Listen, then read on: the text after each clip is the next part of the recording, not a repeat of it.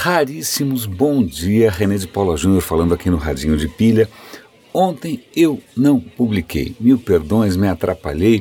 Na verdade, é, de uma certa maneira a gente não perdeu tanto assim, porque ontem é, eu não tinha encontrado tantos assuntos para comentar, exceto um que surgiu realmente no, no bem no final do dia, aí já não dava mais tempo para mim. Então eu comento hoje.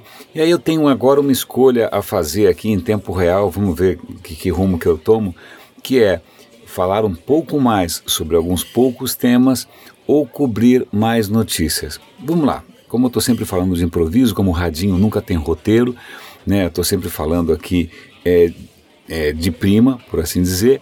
Então vamos ver como é que eu consigo evoluir isso em 10 minutos, que é o limite que eu costumo impor para mim mesmo nesses episódios.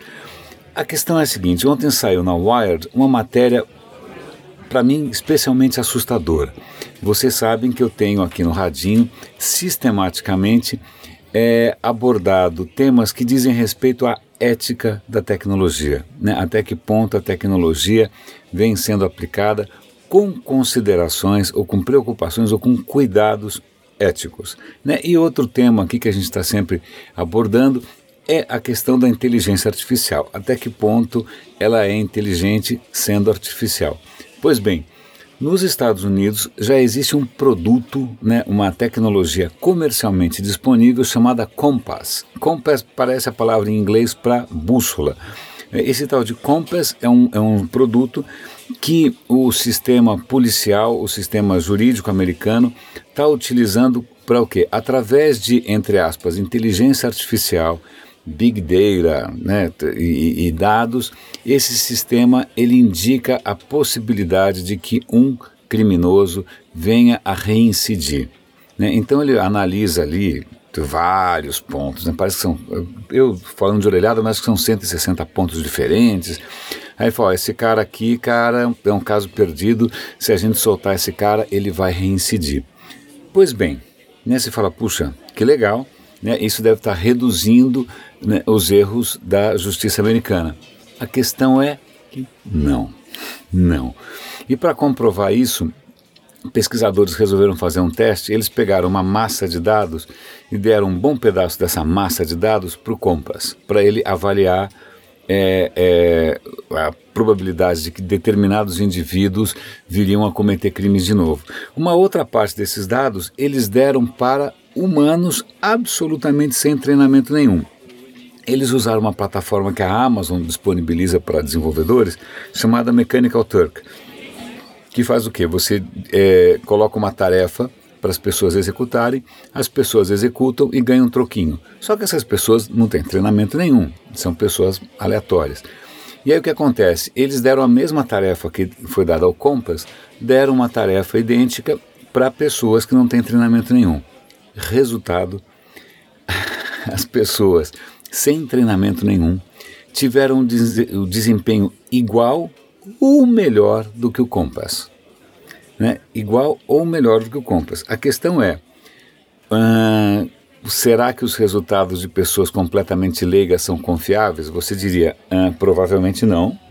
Né? Só que, mesmo esse resultado em que você, eu não confio nem a pau, é, é, é melhor ou igual ao do Compass. Pior, na hora de dar falsos positivos, que é uma preocupação, claro, é um sistema judiciário, você não quer que alguém vá preso por engano.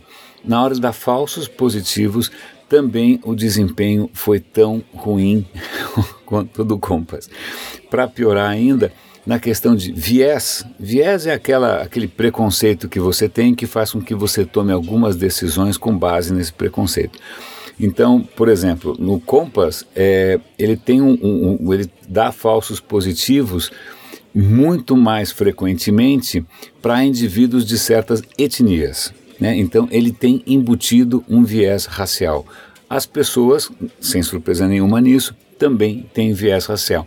Então, porra, se é para ser tão ruim quanto pessoas soltas por aí, por que usar um sistema? Dois, e quem disse que né, a aura de inteligência artificial, a aura de precisão, de tecnologia ou de modernidade em cima dessa absoluta tolice que é esse Compass, é, não está mandando pessoas erradas para a cadeia e vice-versa, não está garantindo que, sei lá, pessoas nocivas à sociedade estejam circulando por aí. Então, isso só para a gente questionar aqui esse rótulo de inteligência artificial, essas caixas pretas, né, que a gente não sabe exatamente o que, que levou à decisão que ela tomou, é a nossa confiança excessiva nisso, né? a malícia de quem vende isso como se fosse a oitava maravilha. Então, na verdade, lá quase foram seis minutos aqui, mas eu acho que o tema é gravíssimo. Eu acho que o tema é gravíssimo porque são coisas que já estão em andamento.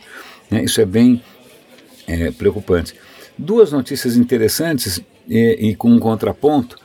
É, Finalmente, nos Estados Unidos, estão começando os primeiros testes de terapia genética usando CRISPR. CRISPR, eu venho comentando aqui sistematicamente, é uma técnica de manipulação do seu DNA. Eles usam uma, uma estratégia que bactérias usavam, né, que os nossos anticorpos usavam para lidar com as bactérias. E, bom, eles deram um tapa nessa história, hackearam essa estratégia e, ah, não, estou me enganado. Não, na verdade, a estratégia que bactérias usam, bactérias usam para combater vírus, porque bactérias também pegam vírus. Achou que só você ficasse resfriado? Não, as bactérias também pegam vírus e morrem. Então, as bactérias, para se defender, desenvolveram alguns truques. A gente está hackeando esses truques e usando esses truques para o quê? Para editar, para é, corrigir o código genético humano. Pois bem, é, a Universidade da Pensilvânia, nos Estados Unidos, tá, teve é, é, o aval aí, teve a liberação para começar a fazer testes.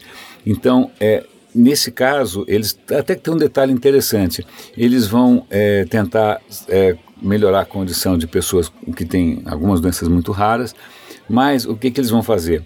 Ao invés de injetar na pessoa né, o CRISPR, e isso pode ter efeitos colaterais, como a gente já mencionou por aqui, a Microsoft inclusive tem uma ferramenta para minimizar esse risco. O que eles vão fazer é o seguinte: eles tiram todo o sangue da pessoa e aí eles injetam o CRISPR é, nesse sangue que está fora do corpo né, esse, esse CRISPR ele vai dar instruções genéticas para modificar as células do sistema imunológico do sangue e aí depois eles injetam o sangue de novo no paciente. Tudo isso para evitar efeitos colaterais. Essa é notícia legal, eu vou dar o link aqui. Em paralelo, existe uma outra técnica que eu não conhecia, é, que é similar ao CRISPR, mas que também vai ser usada nos Estados Unidos para tratar um paciente que tem uma doença genética chamada doença de Hunter que é uma coisa horrível, medonha, o cara tem tido uma vida miserável, mas essa, nessa técnica eles também vão injetar no paciente é uma versão é, corrigida do DNA, é, junto com o que eles chamam de dedos de zinco, nunca tinha ouvido falar, eu confesso. É, essa técnica nova, como é que chama essa técnica? Deixa eu ver. É, tem um nome engraçado. É, e o cara está esperançoso, mas ele sabe dos riscos, né? Porque algum, em 99, se eu não me engano, foi tentaram fazer uma coisa parecida. A mulher teve, a, a paciente teve uma reação é, brutal do sistema imunológico e morreu.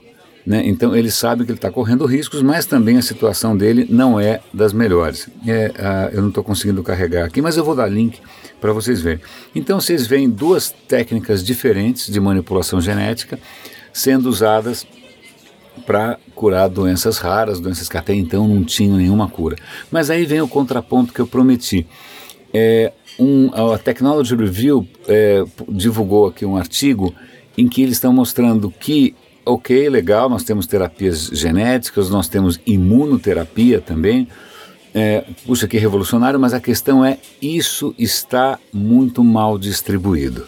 Né? Isso está, então eles mostram no mapa americano onde estão os lugares que você podem fazer a terapia X ou Y, A ou B. Né? Eles pegam dois tratamentos, esses tratamentos já existem, eles são caríssimos, eles custam centenas de milhares de dólares, né? são para algumas doenças realmente raras, mas acontece que é, muitas vezes esses centros de pesquisa ou de, de tratamento estão centenas de, centenas de quilômetros distante de quem precisa. Muitas vezes nas zonas rurais americanas, é, onde o cara pode ter uma incidência maior, inclusive dessas doenças, o cara mora longe demais, o cara não tem recurso é, para se ficar se deslocando é, para fazer esse tratamento. Então temos aí um primeiro problema, que é uma coisa que a gente já adressou aqui, a gente já conversou aqui, que é, ok, temos uma inovação maravilhosa e transformadora, começa por onde? Né? Quem são os primeiros beneficiados? Então, nesse caso aqui, a gente está vendo, em primeiro lugar, que sim, existe um tratamento revolucionário, mas ele é caríssimo, portanto, não necessariamente acessível, a não ser que seu plano de saúde pague, e a não ser que você tenha um plano de saúde, e também geograficamente mal distribuído. E aí, só para encerrar, uma notícia meio misteriosa: o que acontece? Na região de São Francisco, ali do Vale do Silício, etc. e tal, sobretudo São Francisco, você tem um processo em andamento que é chamado de gentrificação. Gentrificação é quando você tem uma vizinhança que era ali legal, tranquila, né, com as pessoas vivendo, aí de repente fica chique, começa a atrair pessoas com muito dinheiro e isso começa a expulsar os moradores locais. Né? É como se fosse uma gourmetização de um bairro ou de uma cidade. Né? Isso está acontecendo aqui em São Paulo, você veja a Vila Madalena, etc. e tal, você começa a perceber que imóveis de alto padrão, aluguéis altíssimos começam a expulsar as pessoas. Como o Vale do Silício e São Francisco concentram as empresas que melhor pagam no mundo, né, sei lá, tá a Apple, Google, etc e tal, é, isso está acontecendo e pessoas que tradicionalmente viviam ali, as gerações e tal, estão tendo muita dificuldade em viver porque o custo de vida está subindo muito. Né? Então já há várias histórias, vários incidentes de moradores de baixa renda ou moradores tradicionais reagindo contra a presença dos geeks é, milionários. Né? E agora, no, no, no, o que está começando a acontecer, ninguém sabe muito bem o, o, o quem está por trás disso. Os ônibus, eles tentam transportar esses, esses geeks milionários, os geeks muito bem pagos, eles tentam transportar esses caras da maneira mais discreta possível, em ônibus sem nenhum tipo de marca né, para não chamar a atenção. Acontece que já tem mais de um caso desses ônibus sendo vandalizados, atacados, as janelas são quebradas. Eles não descobriram ainda quem está por trás disso, como é que eles fazem isso, mas é o, o sinal de um começo de vandalismo contra essa onda de gentrificação, ou seja, expulsão dos moradores tradicionais né, de, de uma certa região por, é, entre aspas, invasores é, de renda muito mais alta. Então é curioso aí, é como se fosse, em vez de ser uma versão do Walking Dead, é uma versão do Walking Poor, né? Você, tá, vai ter que lidar aí com hordas de gente mais pobre que você se rebelando contra a sua presença não muito bem-vinda. Raríssimos, René de Paula Júnior falando aqui no Radinho. Um grande abraço e até amanhã.